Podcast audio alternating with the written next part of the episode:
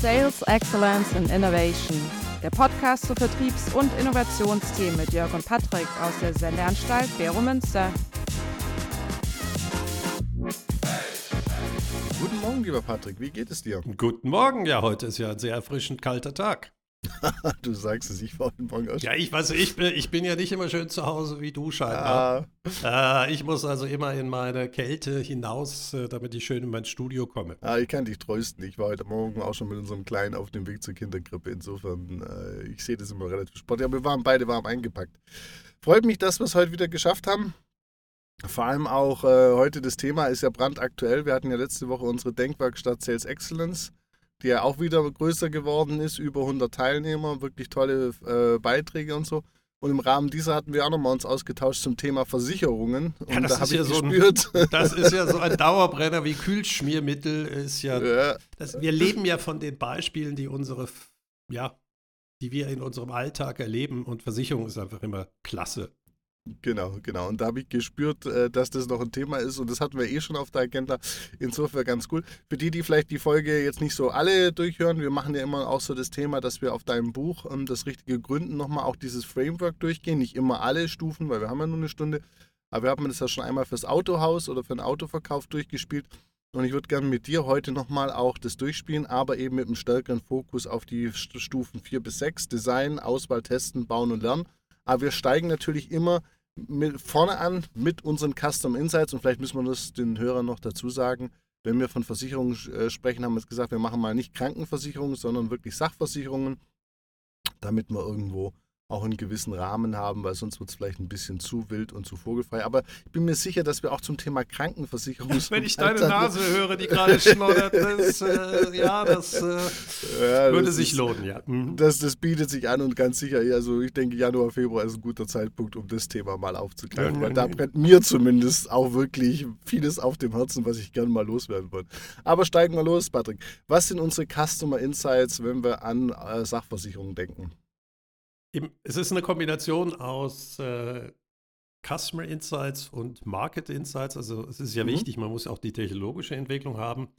Und was hilft, ist eben die Insights dann zu, zu clustern. Was ist so die heutigen Herausforderungen, die die Kundinnen und Kunden haben?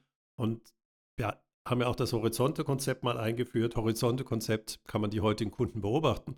Und es ist einfach dieser unglaubliche Puff zwischen diesen verschiedenen Kanälen. Also wenn ich über Comparis eine Offerte mache, wenn ich dann ähm, eine Verlängerungsofferte von der Versicherung bekomme, dann äh, sage ja, aber das ist ein bisschen teuer, dann kriege ich 15 Rabatt auf eine wieder neu berechnete Offerte. Also die Versicherungen heute sind aus Sicht der Kunden eigentlich überhaupt nicht klar in ihrer Kommunikation. Das heißt also, mhm. über verschiedene Kanäle gibt es verschiedenste Angebote.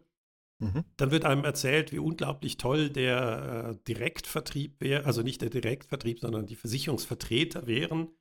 Und ich habe das ja gerade hinter mich gebracht. Ähm, es war aufwendiger, mit Personen zu reden, als mit einem Computer. Ja, weil ich meine, ich, ich weiß nicht, was die Leute sich vorstellen. Man schickt Offerten, wo man klar sagt, 15% Rabatt mhm. gibt es, aber die Baseline wird erhöht. Es wird mhm. nirgendwo kommuniziert, warum die Baseline höher ist. Also die Baseline, von dem die 15% abgezogen werden sollen. Mhm. Am Ende waren es nicht mal 5%. Und dann wird mir dann wirklich ziemlich flapsig gesagt, ja, die allgemeinen Tarife hätten sich geändert. Und ich so, Momentchen, mhm. wir sind innerhalb einer Offerte von zwei Wochen. Als erstes haben sie äh, zwischen dem 2. Oktober und dem 23. überhaupt sich nicht gemeldet. Also ihr merkt, wir haben verschiedene Kanäle. Die Kanäle drucken irgendwas aus. Äh, sie behaupten, dass sie äh, kundenzentriert wären. Deswegen hätte ich ja, würde ich ja Aufpreis bezahlen für die persönliche Beratung. Das Einzige, was ich erreiche, ist Verwirrtheit. Mhm. Und ich glaube, da bin ich nicht der Einzige. Ich bin der Einzige, der sich wahrscheinlich dann mit Energie äh, auflädt und Dem dann Thema die Lösung hat. Dann ist das nächste Thema natürlich, und das ist mehr so ein Insight aus der Technologie. Früher wussten wir nicht, welches Risiko wir versichert haben. Mhm. Und dann hat man solche Abstrusitäten wie Nationalitäten gemacht. Ja, also kennst du Kosovo-Albaner gleich großes Risiko. Ja. Das ist ja diskriminierend, aber man durfte das. Das ist auch ganz wichtig, das ist legal. Aber jetzt kommen natürlich auch Technologien dazu, die auch zeigen können, wie man fährt. Ja, wir hatten ja sehr viel über das Auto gesprochen, mit all den Sensoren, die wir heute haben. Jedes Auto muss eine Blackbox haben. Ja. Ab der Zukunft. Und dort wird, kann man natürlich entsprechend äh, Daten erheben, wie fährt diese Person und kann diese Daten natürlich auch verwenden, nachher, um ein individuelles Risiko aufzurechnen. Aufzubilden. Ja, das heißt also, äh, wie meine kosovo-albanischen Kollegen, die fahren alle ganz normal, äh, wohnen in der Stadt Zürich und warum sollten die dann einen anderen äh, Versicherungsprämie nur wegen ihrer Nationalität zahlen? Natürlich mhm. Fahrzeug und so weiter, das kommt alles noch dazu. Aber das heißt plötzlich, kann ich individuell das Autoverhalten machen. Und es gibt ja auch diese wunderbare Firma von der AMAG, ich weiß nicht, ob sie noch beteiligt ist, die heißt AutoSense. Mhm. Da kann ich ja genau so einen Dongle ähm, kaufen mhm. oder sogar geschenkt bekommen. geschenkt ist immer lustig, weil die wollen natürlich meine Daten. Und die arbeiten mit einer Versicherung zusammen, wo das mhm. zum Beispiel dann möglich ist, diese Daten reinzugeben. Und dann ist natürlich die Frage, was bedeutet das? Und damit merkt ihr schon, ich springe fast schon wieder in äh, neue Versicherungsmodelle rein. Das ist mhm. ja mein Geschäftsmodelldenken. Und wenn man dann noch weiter guckt, ist natürlich die Frage, wenn das Auto sich immer, immer mehr ähm, mit autonomen oder Fahrassistenzsystemen unterstützt wird, welche Rolle spielt eigentlich noch der Fahrer und welche mhm. Rolle spielen eigentlich die Fehler in dieser Software? Mhm. Und das ist natürlich für eine Versicherung, die individuelle Risiken versichert, sehr speziell, weil heute ist immer die Person schuld und ähm, die muss dann nachweisen, dass sie es nicht war, sondern irgendwelche äh, Fehler in der Hardware äh, schuld waren. Viel Spaß bei diesen Gutachterschlachten. Und bei solchen autonomen Systemen, die dann vielleicht sogar Daten von dem vorherigen Auto aufgenommen haben, ist immer die Frage, wer ist schuld? Mhm. Eins kann ich sagen, nicht der Fahrer. Mhm. Weil die Systeme sind so komplex gebaut, dass eigentlich der Normalmensch überhaupt nicht reinschauen kann. Und das bedeutet natürlich auch komplett andere Ideen der Versicherung. Weil Versicherung müssen wir, aber wer trägt nachher den Schaden und wie wird die individuelle Schuld äh, zugewiesen, der dann eben den Schaden übernehmen muss? Das sind natürlich große Herausforderungen. Also das heißt, wir also haben das ganze spannend. Spektrum. Ich wollte gerade sagen, Patrick, ich merke schon, du bist voll in deinem Element, aber das macht es ja auch aus. Jetzt gehen wir ja mal durch. Ja, aber weißt, weißt, das Spannende ist, dass ich bin überhaupt kein Versicherungsexperte, sondern ja. das ist dieses Denken, was du und ich versuchen immer beizubringen. Versucht euch einerseits in die Kunden zu denken, das war jetzt mhm. das, was ich als erstes beschrieben habe, geht aus dieser Journey, ja, ich weiß, du nennst das gerne Prozess, nämlich mhm. diesem Customer Process, äh, nein, Customer Purchase, Purchase Process, Process, den wir beim letzten Mal hatten.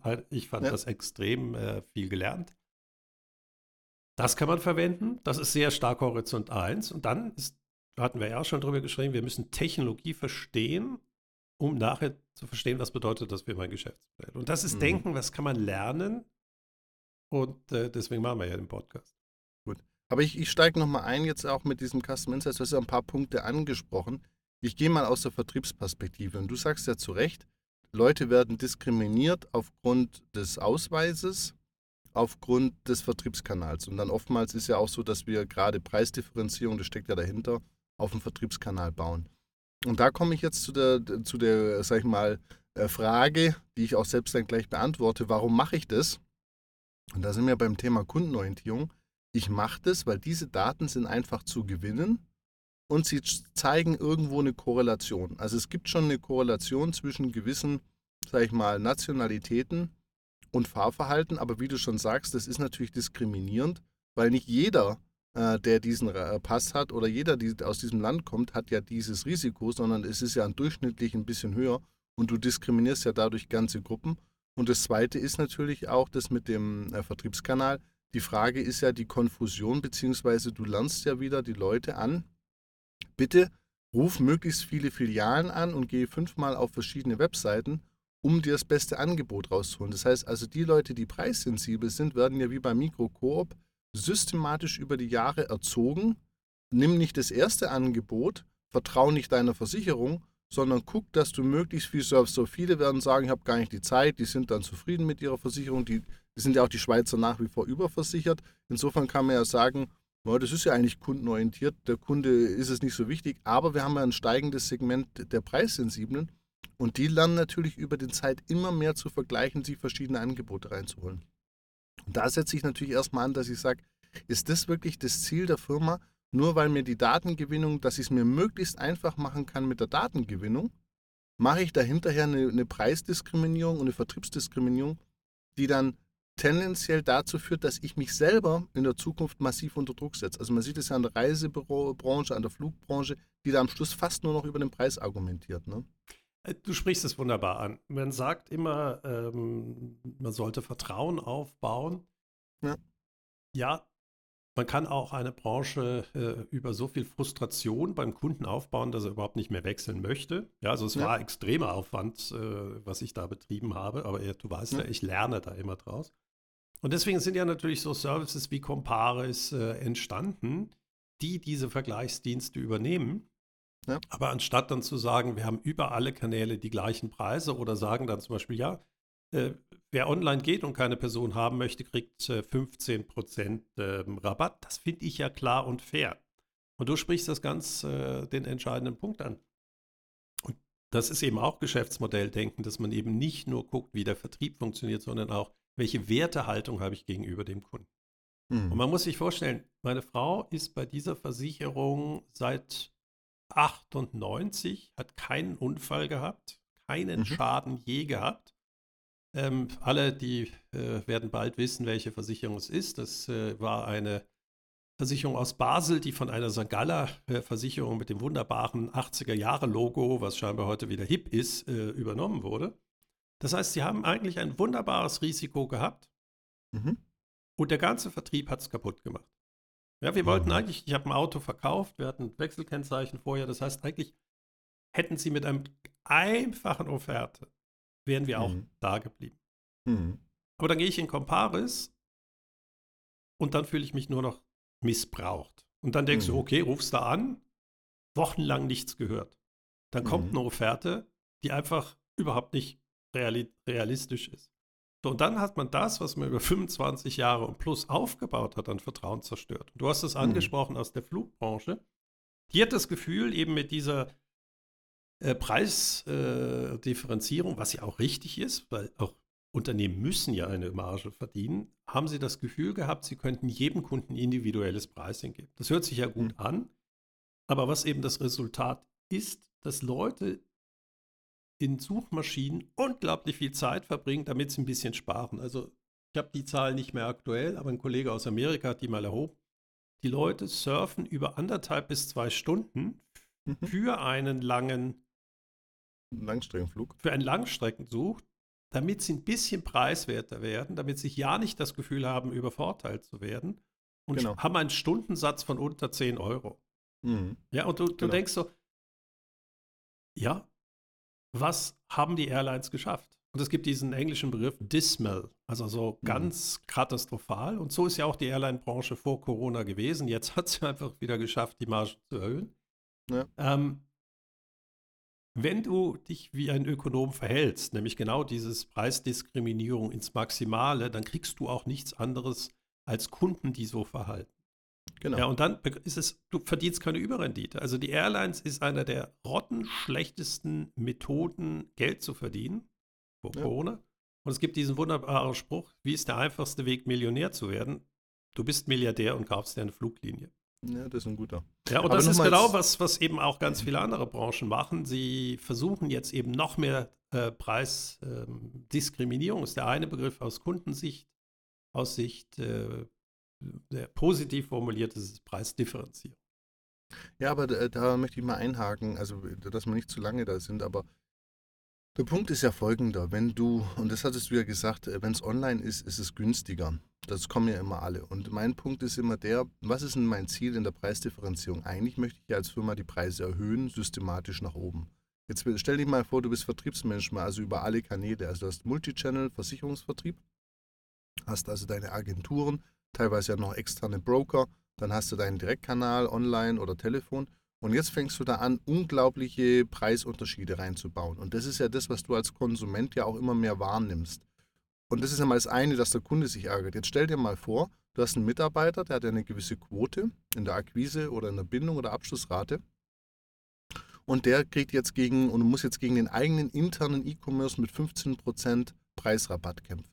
Du schaffst dir ja auch intern eine unglaubliche Steuerungskomplexität, anstatt zu sagen, guck mal, eigentlich ist es doch schön, wenn die Leute online buchen, kostet genauso viel bei Menschen und wir haben eine höhere Marge, weil wir wollen ja eh mit unserem Pricing mehr Geld verdienen. Die Leute verstehen ja auch immer nicht, dass Kundenorientierung heißt höhere Preise und nicht Kundenorientierung, wir nutzen Technologie, um dem Kunden immer einen Preisvorteil zu geben. Ich verstehe immer die Geschichte nicht dahinter. Ich nutze doch die Technologie, um mehr zu verdienen und nicht immer nur günstiger zu sein. Das ist ja auch das völlig falsche Signal an die Kunden da draußen von Preispositionierung, dann erziehe ich die Kunden Richtung Preis. Also ich nutze Technologie, mal, vereinfacht gesagt, um mich selber unter Druck zu setzen und während ich das mache, schaffe ich mir intern eine Riesenkomplexität im Vertrieb. Das ist eine Logik, das, da diskutiere ich auch mit der HWZ immer. Wir haben ja auch Kurse, äh, die online sind und die dann günstiger sind als die Offline-Kurse. Sage ich immer, warum? Das verstehe ich nicht. Technologie ist doch nicht dazu da, Geld zu sparen, sondern höhere Margen einzufahren. Amazon macht doch auch Gewinn und wird nicht billiger. Also die Firma macht doch nicht pleite morgen, sondern die, die fahren ein Rekordergebnis nach dem anderen ein. Oder Google. Das ist doch Technologie, ist für Geld verdienen da. Ja, absolut, da müssen wir überhaupt nicht drüber nachdenken. Im Versicherungsgeschäft verdienst du ja nicht nur über den höheren Preis äh, Geld, hm. sondern du verdienst hauptsächlich dein Geld, indem du bessere Risiken hast. Ja, klar. Ja, und das vergessen wir. Das war ja der zweite Punkt, den ich erwähnt habe, dass ich die eben dis oder selektieren kann. Das heißt, ich mhm. sollte Technologie eben nicht verwenden, den äh, Suchenden die besseren Preise zu geben, sondern rauszufinden, ja. wer eher sind eigentlich die Risiken, die ich haben möchte. Ja. Weil ob ich jetzt äh, 10, 15 Prozent mehr Prämie bezahle, äh, passiert gar nichts. Ja. Sondern entscheidend ist, wie wird meine Risikoquote? Klar, 10 Prozent im Gesamtbestand ist natürlich phänomenal. Aber das wird natürlich eben, jetzt sind wir fast in philosophischen Fragen. Ja, es frustriert auch die Mitarbeiter. Also ich bin mir ganz sicher, dass die Versicherungsvertreterin, mit der ich telefoniert habe, die hatte keine gute Zeit mit mir. ja, das kenne ich, die Gespräche. Ja. Weil, ich meine, die versuchen mir mit diesem, ich meine, A, wissen sie nie, mit wem sie reden. Ja. Ja, also ich bin mir nicht sicher, ob die je eine LinkedIn-Anfrage gemacht hat. Nee. Ja, weil könntet ihr bitte, bevor ihr dann telefoniert, einfach mal ganz schnell LinkedIn öffnen? Ja, also das sind, also wir, wir, wir bleiben jetzt gerade bei diesen Customer Insights. Wir wollten ja auch dann entsprechend die Lösungen dafür bauen.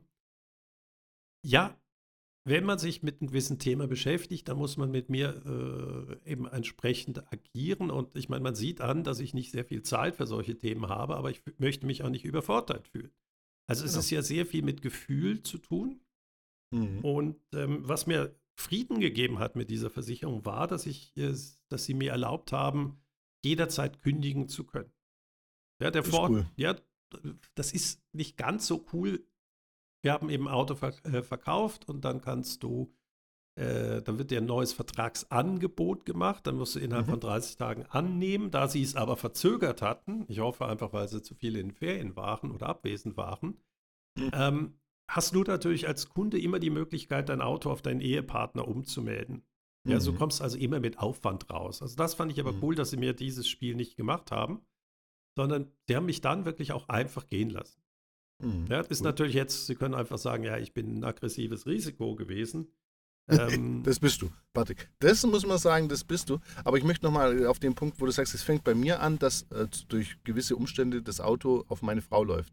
Das heißt, die, die melden sich immer mit äh, dem, dem Nachnamen meiner Frau und, und sagen, Herr. Und, und dann denke ich immer, Leute, könnt ihr das mal speichern? Also, das ist ja auch nicht Rock. Wir reden ja nicht mal, dass die mich verstehen. Also mir wäre es ja schön, wie du sagst, die würden meine Risiken kennen, die würden wissen, wie ich fahre, die würden zum Beispiel mal fragen, wie oft fahren sie denn ins Urlaub oder wie viele Kilometer fahren sie denn genau pro Jahr. Also ich würde mich ja freuen, wenn die sich mal. Also online wirst du das ja gefragt, alles. Ja, ja, online, aber offline äh, rufen die einfach an oder schicken einen Brief aber dass sie schon die Basics nicht hinbekommen. Und es kann ja nicht sein, also ich weiß, wir leben in der Schweiz, aber ich denke ja mal, dass manche Menschen verheiratet sind und trotzdem verschiedene Nachnamen haben. Also das ist ja nicht so was Ich habe den gleichen Nachnamen. Genau, aber eben, also. Äh, das ist, aber da sind wir natürlich bei diesem Thema ähm, auch aus dem rechtlichen Aspekt her. Ein Auto hat eine Halterin oder Halter. Ja.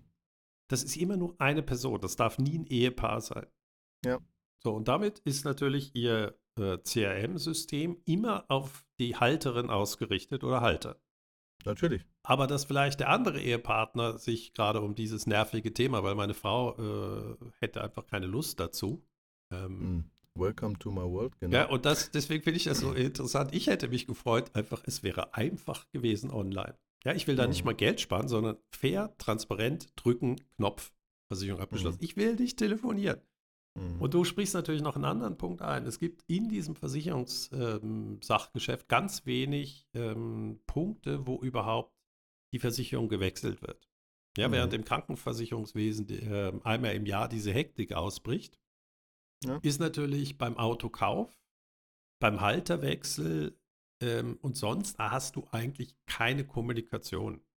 Mhm. Ja, also es gibt eigentlich keinen Trigger außer der Jahresrechnung. Und dann schickst du sie besten, ähm, das ist überhaupt nicht Negatives, die schickst du so schön vor Weihnachten, wo sowieso keiner Lust hat, über diese äh, Themen nachzudenken. Ja, und dann du vielleicht ein bisschen und so weiter. Ähm, mach mein Leben einfacher. Ja, und das, mhm.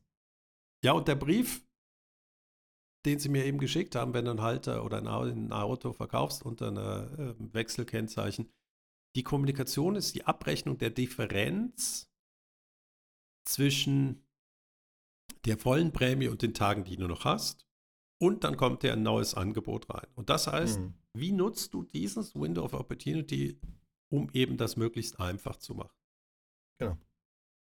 Und das, das nutzen sie gar nicht. Also da hätte mich zum Beispiel äh, einer anrufen können und sagen, hey, wir haben das nochmal durchgeguckt. Ähm, da können wir ein bisschen entgegenkommen. und dann wäre ich Patrick, zufrieden gewesen. Patrick, es geht ja noch viel weiter. Viele dieser Versicherungen, jetzt die Krankenkassen, wollen ja jetzt auch Motorradversicherungen verkaufen. Die fangen ja immer mehr an, nicht im Kunden zu denken, sondern in Versicherungen. Das heißt, alle Versicherungen versuchen ja ihr Leistungsportfolio an anderen Finanz- und Krankenkassen, Versicherungen. Oh, das Wort Allfinanz und äh, genau. Ich habe und dann muss ja mal vorstellen. Stell dir mal vor, meine Autoversicherung wüsste ja gar nicht, dass ich mir einen TÜV kaufe. Kann ja, also nicht, ich kaufe mir keinen TÜV, ich hänge in meinem Leben, aber könnte ja sein, dass ich jetzt Midlife Crisis habe und mir irgendeine so Ducati kaufe. Und dann ist doch die Frage, das wird doch meine Versicherung nie mitkriegen, wenn ich bei einer anderen Versicherung mein Motorrad versichere. Und das ist doch das Erschreckende an der ganzen Sache, dass, dass du deinen Kunden überhaupt nicht im Blick hast und dann kommen sie mit ihren, das ist ja das nächste in der Versicherung, aber da müssen wir auch das Thema Insights abschließen, die kommen jetzt ja mit so Lebensphasenkonzepten. Ne? Also wenn du Vater Nein, wirst. Ich habe die ja, Doktorarbeiten ja. vor 25 Jahren zu äh, Lifecycle-Konzepten äh, genau. im Banking gehabt. Ja. Genau. Das ist ja auch nicht ganz verkehrt, ne? Überhaupt Aber es ist nicht. halt schon so, dass halt gerade bei Versicherungen der ein oder andere halt nicht so, dass diese Lebensphasen immer mehr aufbrechen. Manche kriegen Kinder mit 20, andere mit 40. Manche haben 33 Jobs, manche zwei. Manche heiraten einmal, manche fünfmal. Also das ganze Thema, wie die sich dann die Welt vorstellen, das bröckelt halt immer mehr anstatt dass sie mal angehen und sagen, warum nutzen wir nicht unsere Technologie, die sie ja wahnsinnig haben. Also du musst dir ja vorstellen, Versicherer haben ja Technologie bis zum Abwinken und die kaufen ja nicht das günstigste von Stange, sondern sie kaufen ja immer auch mit die teuerste Software. Also es ist ja im Gegensatz zu anderen Firmen, die ja technologisch sich das nicht leisten können oder die wirklich auch keine Ressourcen haben im Personal, um diese ganzen IT-Systeme zu betreuen, haben ja Versicherer alles eigentlich im totalen Überfluss aber nutzen es nicht fürs Individuum, sondern fangen immer wieder auf der Kundendatenebene Customer Insight eben an mit Shortcuts, simpel, einfach und fahren dann damit natürlich auch Strategien im Vertrieb, wo du sagst, ja, das ist so grob schlechtig, das fliegt halt immer weniger. Ich finde das spannend, weil der klassische Versicherungsvertriebler, wie er früher auf dem Dorf war, der hatte all die Daten, die die Versicherung heute nicht hat. Genau. Der ist nämlich in die Familie gegangen und hat geguckt, das ist ein Ehepaar, dann ist die Hausratsversicherung noch dazu gewesen und so weiter. Ähm, und natürlich hat der seine Provision bekommen. Aber dadurch war auch klar, wenn irgendwas in deinem Lebensereignis sich geändert hat, äh, Lifecycle, das hat der gewusst. Ja, weil genau. er in der Kirche gesehen hat, ey, guck mal, da ist wieder einer schwanger und da muss ich mal wieder auf. Genau. Äh, ich sag mal, das also der, der klassische. Mobiliar, das ist ja der Mobiliaransatz, ne? Also die, die, also nichts dagegen, die sind ja aus Bonn.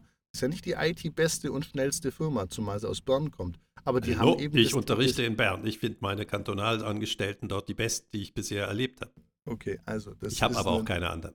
Ich wollte gerade sagen, schauen wir mal. Ich war in Wintertour, lassen wir das. Aber grundsätzlich äh, ist es halt so, dass diese Firma ein dezentrales, äh, äh, also ist ja schwer zu steuern, ist ja auch eine Kooperative in der, in der Organisationsform, Aber die haben genau diesen dezentralen Vertrieb und schlagen Jahr für Jahr die großen internationalen Player, äh, weil sie eben genau das haben. Vor so, Ort und jetzt sind Leute wir bei Geschäftsmodelldenken. Ja.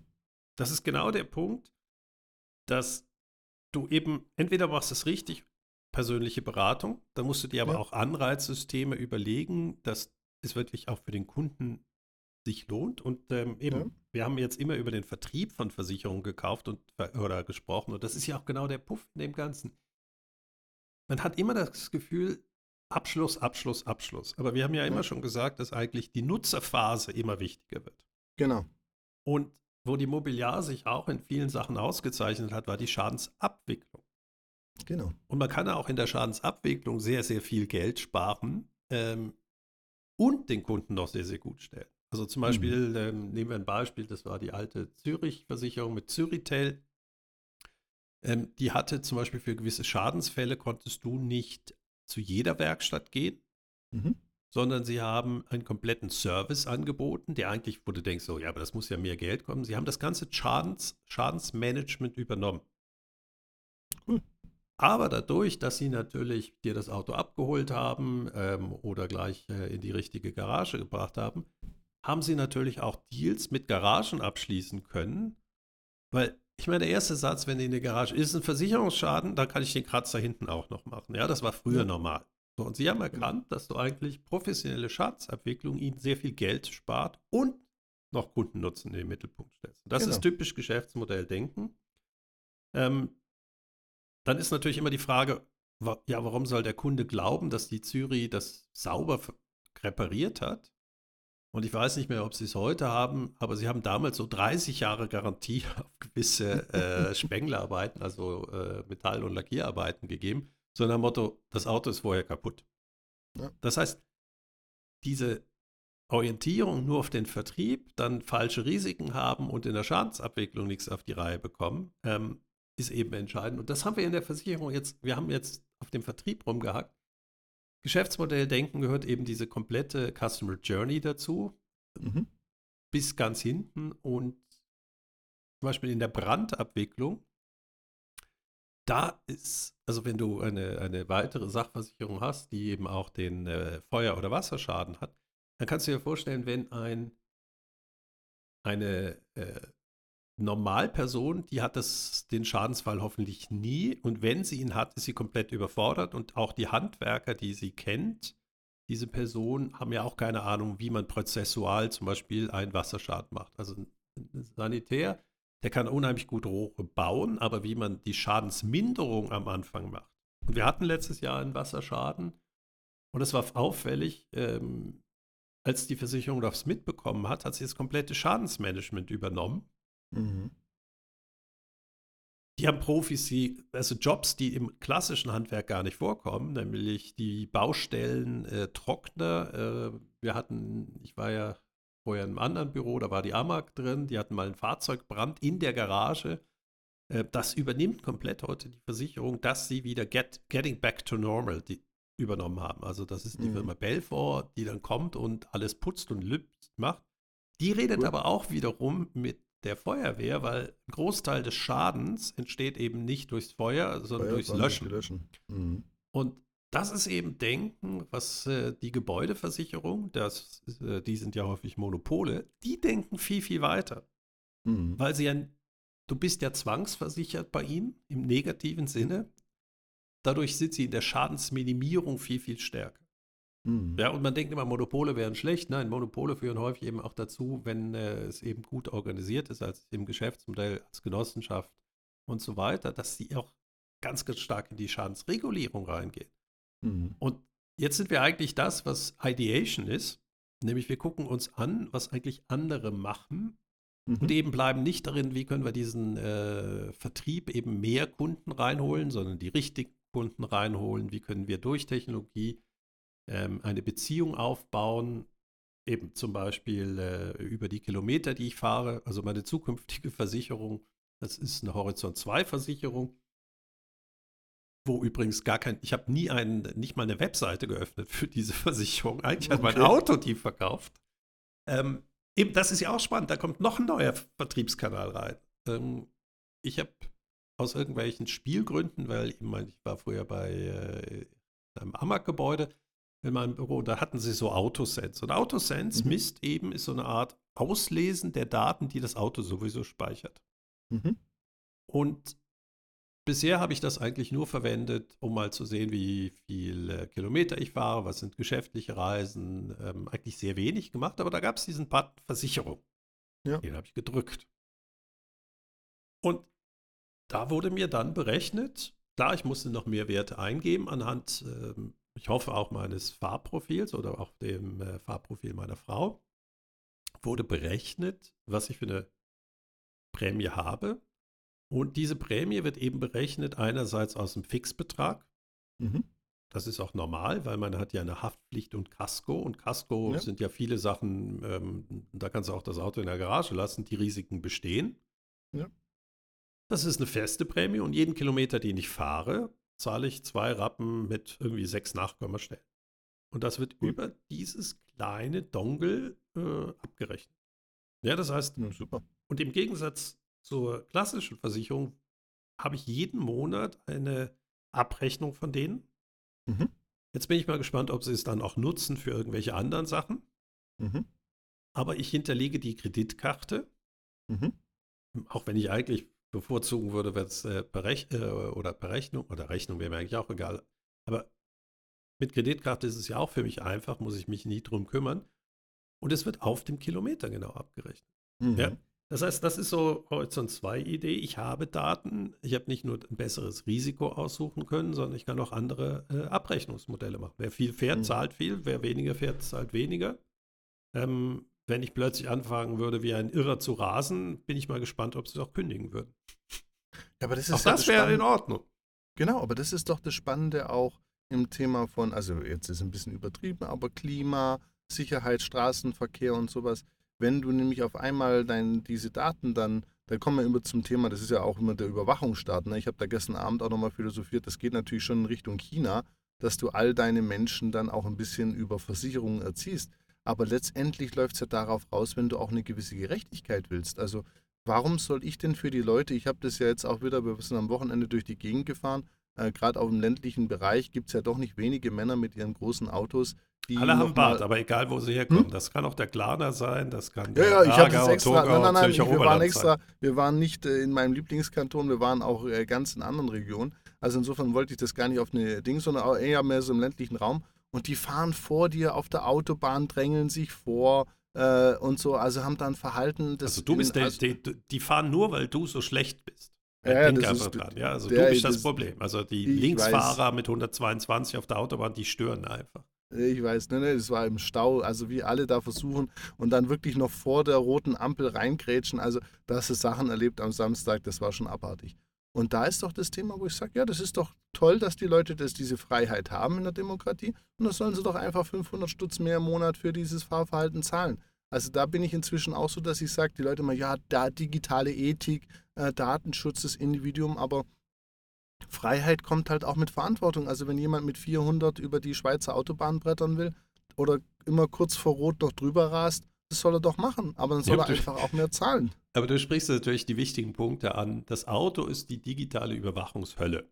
Natürlich. Aber es liegt eben daran, dass der, der im Auto sitzt, bei einem Unfall fast nie was hat. Aber ja. den, den man erfahren hat, ist meistens tot.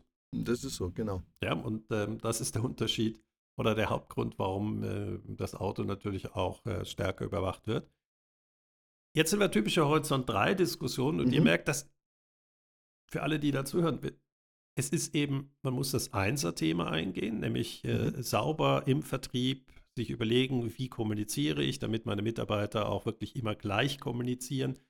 Nicht versuchen, kurzfristig etwas zu erreichen. Aber Horizont 3 bedeutet, ist das Sachversicherungsgeschäft, was auf oder was auf dem Nichtwissen von Risiken basiert, ja. überhaupt noch möglich? Ja. Weil. Ja, vor allem, jetzt gehen wir mal weiter. Wir reden zurzeit ja immer von ChatGPT. Brauche ich überhaupt noch so ein Aktuariat, wo Menschen sitzen und für gewisse Segmente, wir hatten das ja vorher Reisepass, dann äh, Risikoprofile berechnen? Oder ist es nicht eine AI, die auf laufenden Daten einfach die Risiken rechnet? Und dann sind wir doch auch wieder dabei, dass wir nicht nur äh, Leute vorne im Vertrieb und Marketing ersetzen können, sondern vielleicht auch, das wird man nicht gerne hören, im Aktuariat oder im, in der Schadens. Äh, du kannst das Wort so gut aussprechen, Aktuariat. Ja, ich habe äh, ein bisschen länger, Underwriting ist ein anderes Wort dafür. Also ich habe längere ja, Zeit. Den kenne ich jetzt deutlich besser, den Begriff. Genau. Äh, längere Zeit mit mich in der Versicherung rumgeschlagen. Also im Großen und Ganzen muss man doch sagen, hey, da ist doch auch wieder Technologie vorne dran. Und wenn ich das dann verbinde, diesen Dongle von Autosense von dir, mit hinten dran einer Rechenengine, dann bin ich doch wieder in dieser Amazon-Welt, wo ich wirklich auf das Thema Mehrwert für den Kunden individuell eingehen. Und dann ist es doch vorne im Vertrieb völlig wurscht, ob der mit jemand spricht oder es online bucht. Da muss ich doch nicht die Preise differenzieren. Das jetzt ist doch gar nicht. Jetzt bist du natürlich noch mal in einem ganz anderen Bereich. Als erstes eben genau diese Frage, aber sind Versicherungen, die sehr vertriebsstark sind, auch gut in diesem Berechnen der Prämien. Mhm. Und was klar ist, die meisten Versicherungen sind, haben wahrscheinlich gar nicht die Kompetenz, genau in diesen Daten zu gehen. Und das mhm. haben wir schon im Banking gesehen. Und deswegen ja. heißt, oder auch mein Prozess heißt ja auch verstehen, was in anderen Bereichen passiert. Zum Beispiel die Banken sind einfach heute nicht mehr groß genug, um für jedes Risiko selber berechnen zu können. Mhm. Also haben sie zum Beispiel die Immobilienberechnung an externe Partner ausgelagert, die aber ja. von der ganzen Schweiz das haben. Das ist eher erstaunlich. Das heißt, die Kollegen, die die Daten haben, sind Datenmonopolisten und die Banken genau. kaufen das ein, obwohl es ja mal ursprünglich ja. das Bankengeschäft war. Also ich würde heute wahrscheinlich auch also eine Clearingsstelle für Daten sein. Das ist ja wahrscheinlich, warum Autosense auch äh, gegründet wurde. Ähm, und ich bin derjenige, der die Risikoprofile dann an die Versicherung verkauft. Mhm. Das kann ja auch, man kann ja auch dieses, der Begriff wird heute leider weniger verwendet, sondern das ist so ein typischer äh, erste Phase Digitalisierungsbegriff, Unbundling of the Corporation. Also ich gucke mir an, welche Ökonomien welches Geschäft treiben. Und der Vertrieb ja. ist nun mal so Economies of Scale, äh, Scope, also genau die Breite des Verstehens das mhm. machen sie leider nicht, aber das sollte eigentlich einer dort sitzen und dann eigentlich anfragen und sagen, so und so ist das Risiko, wer kann mir was liefern dazu? Genau. Ja, und das ist eigentlich auffällig, dass neben den Versicherungen ist ja, man ging immer davon aus, alles geht online, aber auffällig ist, dass Online-Makler, die es professionell richtig gut machen, es geht denen sehr gut. Mhm. Ja, ich kenne sie jetzt gerade nicht, weil ich, äh, ich ja, weil ich eigentlich, also ganz ehrlich, ich arbeite ja überhaupt nicht in der Versicherung. Ich habe keinen einzigen Versicherungskunden. Sondern es ist so dieses äh, Deformation professionell, dass ich mir einfach alles unter Geschäftsmodellaspekten anschaue. Mhm. Aber wenn wir jetzt nochmal in deinen Prozess gehen, also ich glaube, wir haben so Ideen jetzt gefunden. Wie gehen wir denn jetzt weiter im Design? Du schreibst ja hier vier Varianten auswählen. Das ist ja schon mal gut. Das sage ich ja meinen Studenten auch immer. Wenn sie Prozesse oder Alternativen, wählt doch mal zwei oder drei aus, dass man mal auch die Alternativen gegenüberstellt. Was wären denn so deine vier Varianten jetzt, wenn wir jetzt so vor der Versicherung stehen, die, wo wir alles verändern könnten? Also A, kannst du nicht alles verändern, weil sie ja schon existiert. Das ja, ja, heißt, äh, ich würde mich, als erstes würde ich die, also was wir jetzt gerade gemacht haben, ist ein typischer Ideation-Prozess. Mhm. Ja, und da, ihr merkt, da sind wir ja noch gar nicht fertig. Ja. Und da sollte man eben auch Leute aus anderen Bereichen dazu nehmen, ähm, zum Beispiel eben der Banker, der sagt, hey, wir haben da so eine Risk äh, Assessment äh, AG gegründet, weil keine Bank groß genug war, dann kommen ganz, ganz viele Ideen. Und der nächste Schritt wäre ja, damit man weiterkommt, nutzt man die Gruppe, die auch die Ideen entwickelt hat. Das ist wichtig, es ist eine größere Gruppe und die sollen voten. Mhm. Ja, ich bin zwar eigentlich überhaupt nicht ein Fan von Demokratisierung, aber dann kann man so ungefähr sehen, wo es hingeht. Und ich sage immer, konzentriert euch auf eine Idee, die umsetzbar ist. Ja, da gibt es okay. verschiedene Kleberli. Und das mhm. ist dann Horizont 1. Und das ist mhm. dann ganz klar, wir müssen diesen Bereich des Vertriebes, der einheitlichen Kommunikation, äh, des Beratungsansatzes in den Mittelpunkt stellen, nicht da abdrücken. Wie schaffe ich das, äh, wirklich den Kunden zu verstehen? Ich bleibe in eins und da merkt er, es sind ja schon genügend Ideen. Mhm. Aber auch dort bedeutet es, ich mache dann im Vertrieb vielleicht neue Software, aber ich muss natürlich auch die Incentivierung meiner Mitarbeiterinnen und Vertriebsmitarbeiter darauf aufbauen. aufbauen ja. Also allein das, Horizont 1 geht nur, indem man übergreifend denkt. Horizont 2 wäre, dass man dann sagt, ja, und schaut an, was ist noch in der Logik der Versicherung möglich mhm. und sucht euch da Sachen aus. Mhm. Und bei drei würde ich eigentlich gar keine Lösung bringen, sondern einfach sagen, was sind so Dreier-Themen, die wir mal zur Seite schieben mhm. und die beobachten wir oder überlegen uns dann wirklich auf Verwaltungssatzebene, ob wir dort reingehen sollen. Okay. Also dies, diese Frage ähm, der autonomen das heißt, selbsthandelnden Systeme. Und dann, äh, dann habe ich. Aber warte mal, warte mal, nicht so schnell, also nur, dass ich es auch verstehe und mitkomme. Also wir haben drei Ebenen, ja, Horizont 1, 2, 3 und du sagst also so ein, so, so ein Thema, wenn ich so ein Projekt lanciere oder mich damit beschäftige, immer, also Quick Wins, also auf Horizont 1, was machen wir hier? Da wäre zum Beispiel jetzt das Thema Vertrieb. Horizont 2 mehr mit Datenintegration. Horizont 3, das ist etwas, was man so längerfristig auf dem Radar hat, was auch auf Verwaltungsratebene mal vorstellt und sagt, Leute, die nächsten drei, vier, fünf Jahre sollten wir uns darum kümmern. Das wäre so deine Strukturierung, um dann weiter vorzugehen. Habe ich genau, das weil verstanden? das ist nun mal so, dass 90 Prozent des Geschäftes mit dem heutigen Geschäftsmodell Modell, gefahren werden. Mhm. Und ähm, solange ich nicht von außen sehe, dass es komplett angegriffen wird, weil ja. Dieses Autosense gibt es jetzt schon seit längerer Zeit.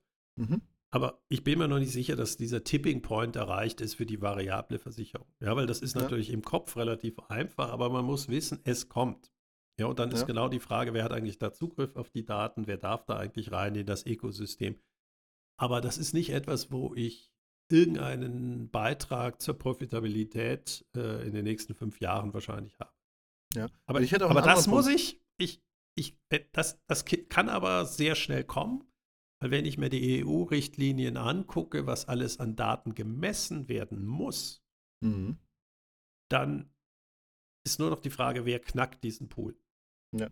So, du kommst ja, es ist ja wieder so ein bisschen eine IoT-Geschichte. Also du kommst ja wieder über, dass praktisch äh, dieses Produkt, das Angebot einen Sensor hat und misst. Völlig okay.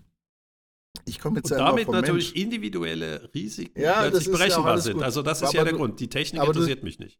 Aber du sagst ja schon zu Recht, und das sehe ich ja bei manchen Branchen, where's the tipping point? Also man sieht ja in vielen gerade so, äh, Branchen, denen es ja noch immer relativ gut geht, dass dieses IoT-Thema, man könnte viel, jetzt in der Baubranche zum Beispiel, ist dieser Tipping Point schon in vielen Bereichen erreicht, weil die viel mehr unter Druck stehen. Ne? Da spielt dann Kosten und so eine große Rolle. Das hatten wir auch letzte Woche auf der Denkwerkstatt.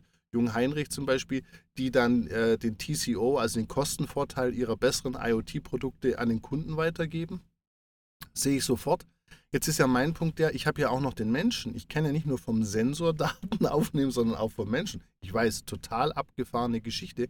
Aber ist es nicht auch so, dass wenn ich jetzt in Horizont 2 denke und 1, ich könnte ja neben dem äh, Autosense auch hingehen und sagen, warum nehme ich nicht im Verkaufsgespräch mehr Daten vom Kunden auf, um eben zum Beispiel auch eine TÜV-Versicherung zu verkaufen oder andere?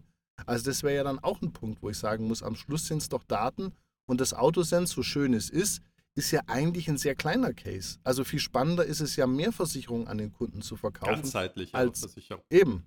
Das ja. ist doch der Punkt. Also, das ist eben, äh, du hast vollkommen recht, durch die Technologie wird noch eine Mikrosicht nur noch erzeugt. Ja. Ähm, ich hatte natürlich auch eine Offerte eingeholt von einer anderen Versicherung und bei der ist unsere Hausrats- ähm, und Haftpflichtversicherung. Ja. Da habe ich angerufen, aber ich fand jetzt deren Angebot, es hat relativ wenig Nutzen gehabt, alle drei Versicherungen in einer Hand zu haben. Ja. Das heißt, die Frage ist einfach, was habe ich davon? Nicht nur Preis, ne. Sondern werde ich dann auch wirklich besser beraten ähm, und auch bessere Angebote, also Absicherung, habt ihr das mal überlegt? Und das habe ich nicht gesehen. Aber okay. das ist genau der Punkt. Also zum Beispiel, wir haben das, das, das Thema eben natürlich, wir haben Velos, die wir im Auto haben. Habe ich die überversichert, unterversichert, ist in der Hausrat. Es gibt ja Überschneidungspunkte. Und zum TÜV, ähm, ja, da kann man sich eben auch mal überlegen, zum Beispiel bei Autosense, äh, dass du sehr prominent äh, vielleicht angibst, hey, hast du noch weitere Sachen, die du tracken möchtest, vom Velo angefangen ähm, bis eben zu äh, Töffli. Und da mhm. muss man mhm. sich gucken, kann man irgendwie so eine Art Strava der Bewegungsprofile machen, aber auch auf dem motorisierten Bereich. Also Strava ist die eine App, die für Velofahrer ursprünglich entwickelt wurde, nämlich wie viel man trainiert, wie viel Höhenmeter man hat. Und die hat sich immer mehr in andere Sportarten ausgebreitet. Mhm. Ähm, dann kann man auch seine Skitour äh, reinpacken und ist eigentlich so der Activity Tracker geworden. Mhm. Aber eben für Sportgeräte. Und interessanterweise, die wissen mehr über meine Velos als meine Hausratsversicherung. Ja, das ist ja genau der Punkt. Ja, eben, manchmal, das ist ja der Grund, warum wir beide hier gemeinsam sprechen. Aber wenn ich jetzt nochmal zurückgehe, ich hatte letztens ja, äh, das ist schon ein bisschen länger her, vor zwei Monaten, weiß, man muss ja kurz überlegen, welche Versicherung war das. Ja, genau, meine Krankenkasse. Und meine Krankenkasse hat mich angerufen, schon mal gut, nicht im Oktober, schon, schon im September, also vor dem ganzen Wahnsinn, äh, wegen Zusatzversicherungen. Und dann hat die Frau mir so angeboten, ja, wir sind ja ein Allfinanz-Dinger, wir haben auch noch andere Angebote. Und dann hat sie das Ganze Hast beendet. du schon mal gesagt, ja. Ja, und dann hat sie gesagt, und haben Sie dazu eine Frage? Und ich so, nein, weil Versicherungen kümmern, also Involvement no, low, Wissen, Interesse low, Risikoeinschätzung wenig, ne? Insofern saß ich so da und sag mir, so kannst du ja nicht verkaufen. Was kann das Geschäftsmodell? Du musst doch jetzt dieses Telefonat nutzen, sagen, wir machen Alfinos. Darf ich ein paar Fragen stellen, dass wir mal sie einschätzen können? Wir haben da wirklich gute Angebote. Hätten Sie Lust, die mir zu ja, beantworten? Dann kann ich, ich möchte, ich möchte mal verstehen, sind Sie überversichert, unterversichert? Genau. Haben Sie Deckungslücke? Genau. Ja? Da muss ich doch Fragen stellen, da muss doch so ein Tool sein, da trage ich das ein und dann im Telefonat ploppt es auf und sagt rot, grün, gelb, da ist eine Chance nicht. Aber die arme Frau saß mir gegenüber mit der offenen Frage, das ist wie bei, bei, bei Jelmoli, kann ich Ihnen helfen? Ja, ja genau. Das, genau. Natürlich sollte, also kann ich Ihnen helfen, ist in dem Sache äh, vielleicht nicht schlecht, aber sie sollte etwas geschlossener sein, dass dann schon ein bisschen geführt wird, wo ein Thema sein könnte. Äh, ja. Bleiben wir bei der Mobiliar, das ist eben spannend. Äh, man kann auch zu gut verkaufen, wenn man zu viel äh, weiß, ähm, weil eigentlich will ja keiner von uns das Problem haben. Aber falls ein Schadensfall kommt, kann ich ja mhm. mal umfassend mir eben gucken, wie, wie geht das, wie mache ich das. Und wir hatten die Mobiliar schon angesprochen. Die hat, als eine große Überschwemmung war, war die Feuerwehr noch nicht abgezogen mhm. kamen die Vertreter schon mit ihren äh, Bötchen vorbeigefahren. Also die hatten mhm. äh, ihre, also gefühlt ihre eigenen Boote, haben natürlich die Rettungsarbeit nicht in irgendeiner Art behindert für die Schadensabwicklung. Mhm. Und das hat sich natürlich rumgesprochen, dass die anderen noch nichts von ihrer Versicherung gehört hatten und die hatten schon die Bauteams im Haus, dass es alles wieder getting back in normal war. Mhm. Und plötzlich wollten natürlich alle bei ihnen die Versicherung abschließen. Mhm. Problem war einfach nur, man kann gewisse Elementarrisiken nicht so versichern, dass alle bei einem sind. Ja, mhm. weil dann hast du nämlich all die schlechten Risiken. Auch noch, genau. Ja, also das ist immer dieses äh, Zusammenspiel zwischen guten Risiken finden, schlechten Risiken ausschließen. Aber eigentlich in der Krankenversicherung sollte ja weniger das Thema sein, dir eine billige Prämie zu verkaufen, sondern wir sollten uns mal überlegen, wie können wir eigentlich besser behandelt werden. Ja, und das ist natürlich null Interesse der Krankenversicherung, ähm, weil der Wettbewerb findet über den Preis statt. Die Leistung ist eigentlich bei allen gleich äh, für die obligatorische Krankenversicherung. Und die ja, ob ich jetzt zwei Bettzimmer von der, der oder der habe, Sie können ja auch nicht vermitteln, wo Sie wirklich ein anderes Case-Management machen, wo okay, Sie bessere Behandlungsprozesse, Sie schaffen Punkt. es nie, ich möchte gucken, diese bis, Kommunikation zu kommen. Ich, ich, möchte ein bisschen auf die Zeit, wir, wir, sind ja schon leider wieder schnell am Ende. Jetzt sind wir schon wieder aber, in einer anderen Versicherung. Genau, das ist auch ein total auch anderes Geschäft. Genau, aber nichtsdestotrotz, was du ja eigentlich willst, und das fand ich mit dem Autosense-Beispiel, also ich bin jemand, wenn mir jemand sagt, hey, da kannst du besser fahren oder auf der Autobahn fährst du äh, oder im innerstädtischen Verkehr fährst du zu langsam hier und da. Was, was diese ganzen Firmen nicht verstehen, was will ich denn eigentlich? Will ich einen, einen Schaden gut organisiert haben? Ja. Möchte ich keinen Schaden haben? Oh ja, viel mehr. Und das ist ja natürlich nicht bei allen Menschen. Also reden wir jetzt wieder Krankenkasse, übergewichtige Menschen, die zu viel essen, zu wenig Sport meinen, die, die hängen ja nicht so an ihrem Körper. Aber grundsätzlich ist es doch schon so, dass es da einen großen Anteil gibt, egal in welcher Versicherung, die wollen ja nicht die bessere Versicherung, die wollen ja, dass erstmal der ganze Schaden nicht entsteht. Und dafür bin ich ja auch bereit zu bezahlen, beziehungsweise da wäre ich ja auch bereit, loyal zu bleiben. Und das verstehe ich immer nicht, dass immer wir davon ausgehen, ja gut, der Schaden passiert und wir kümmern uns nur um den Schaden, aber die meisten Kunden haben ja gar keinen Schaden und dadurch entsteht ja dieses Low Involvement, weil ich ja gar keine Interaktion, gar keinen Austausch mit meiner Versicherung habe. Da fängt doch das eigentliche Problem schon an, wenn ich an Geschäftsmodelle denke. Absolut, absolut. Äh, eben, wir hatten Also diese, äh, die, aber ist es die Frage, ist es die Aufgabe der Versicherung, ist es im Krankenversicherung? Aber jetzt wir ganz kurz nochmal Krankenversicherung. Wie viel, mal ganz kurz, Patrick, im Automobilbereich sehe ich das, dass das schwieriger wird. Aber nimm mal die Krankenversicherung. Wie viel geben die Leute heute für Yogakurse, Globuli schlucken, spirituelle oh, oh Coaches, oh, Lifecycle, ja. mhm. sonst was? Also wie viel geben die Leute Geld aus in den Markt für Gesundheit und Wellbeing? Genau, und wieso partizipiere ich da dran nicht? Das sehe ich jetzt beim Auto ein bisschen schwieriger. Ne? Aber auch, auch da Auto, ist. Beim Auto wäre, also zum Beispiel nehmen wir der Autosets. Ich finde mhm. die Funktion einfach nicht ausgereicht, aber sie hat mit, versucht mit Gamification besseres mhm. Verhalten dazu. Genau. Ähm, ich, auch Mercedes zum Beispiel hat eine wunderbare Möglichkeit, im Cockpit ökonomischer zu fahren. Mhm. Das heißt, ich kann, und jetzt gibt es wirklich auch so eine Challenge, welcher Kanton fährt besser, was ich ein bisschen amüsant fand. Äh, ja, das, das, ist klar.